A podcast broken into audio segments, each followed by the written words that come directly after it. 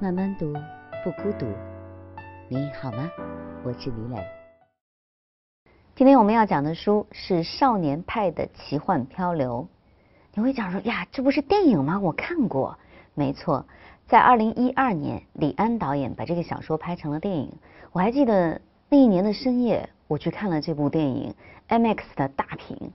因为当年没有票了，我买了第一排最边上的位置，就一直觉得头晕。但是里面的那些场景实在是太酷炫了。一个十六岁的印度少年，他叫派，他和一只重达四百五十磅的孟加拉虎共同在太平洋漂流了二百二十七天。这的确太奇幻了。那更不可思议的是，电影里那头老虎每一根毛、它的眼神、它的声音，全都是 3D 技术做出来的。所以这只老虎在真实中根本不存在。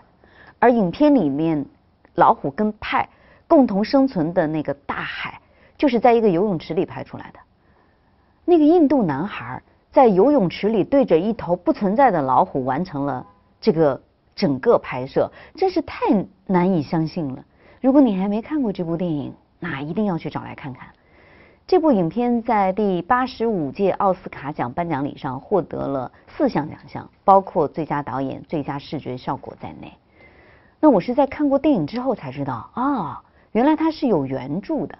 这个故事是加拿大作家杨马特尔在二零零一年出版的小说。杨马特尔是一个长得非常神经质的人，鼻子很大，然后眼神有点略略的疯狂。他是学哲学的，毕业在呃加拿大彼得堡的特伦特大学。毕业后，他干过很多奇葩的行业，比如说去种树，呃洗碗。还有当保安，现在他当然是一个享誉国际的作家了。但在当初，其实并没有太多的人了解他。他拿着这本书《少年派的奇幻漂流》，到处去找出版社，到处碰钉子，大的出版社都不愿意理他。结果呢，他找到了一个很小的出版社，没想到这部书竟然在当年爆冷门，得到了英国最大的文学奖布克文学奖，真是让很多的人眼镜碎了一地。看过电影之后，基于好奇，我找来这本小说读完。我得说，这个小说真的很好看。李安导演是很忠实于原著的，他理解了这部作品。但是读小说和看电影还是不一样的。今天我们来讲讲这本书。小说原来的书名英文名字叫做《Life of Pi》，就是一个叫派的少年他的生活，他关于生活的思考。他生活中经历的一切，那你会发现这个名字比较大，对吧？但是中文版的名字就叫《少年派的奇幻漂流》，导致大家很关注那个漂流的部分。但在书中，这个漂流出现在哪里呢？小说写到了差不多一百页，都还没有出现漂流。所以我们如果只看电影，只能了解这个故事的一部分。但如果我们看过书，就会发现，它不仅仅是一人一虎在海上漂流了二百二十七天的故事，它包括了一个叫派的小男孩是怎么样认识生命的。嗯，这就是阅读的特别之处。它就像《老人与海》，写的是什么呢？嗯，不是一个老人打到了一条大鱼，然后拖回一副白得发亮的鱼骨架。那里面写的是勇气，对吧？一个人可以被毁灭，不能被打败。那你在阅读《少年派》的时候，你可能很快的就能想起《老人与海》。《少年派》也不是在讲一个人和一个动物，在我看来，这部书的主题是恐惧。书里有一句话：“只有恐惧能够打败生命，最重要的是不能绝望。”这是个什么样的故事呢？小说分为三部分，第一部分说的是一个讲故事的人找到了一个叫派的男人。来说说他的故事，而这个故事呢，据说能够感动你，让你产生信仰。那派的父亲是一个动物园的园长，他从小在动物园长大。到二十世纪七十年代，因为印度的时局动荡，那父亲就决定带着他们一家和部分动物迁移到加拿大，全家人就踏上了一个货轮。那第二部分呢，就是小说的主要内容，在一个风雨之夜。派一家乘坐的轮船沉没了，慌乱中，派落到了救生艇上，他和一只老虎、一只猎狗、一只斑马，还有一个红毛猩猩作伴。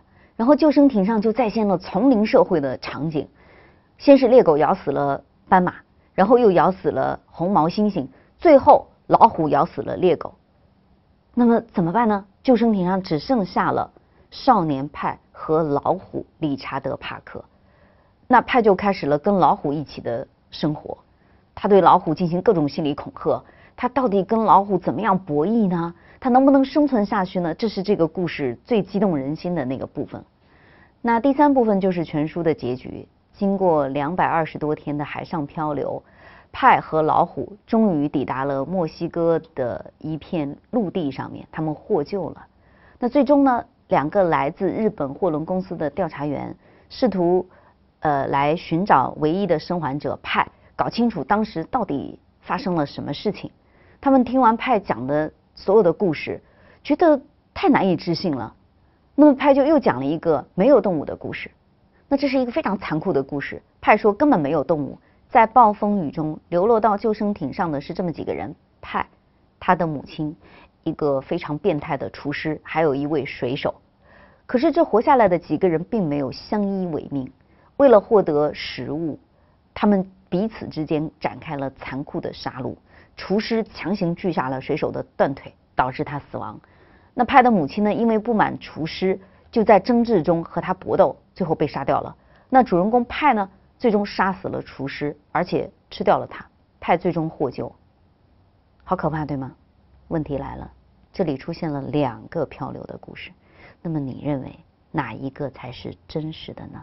小说不动声色，但已经埋下了一条一条的线索。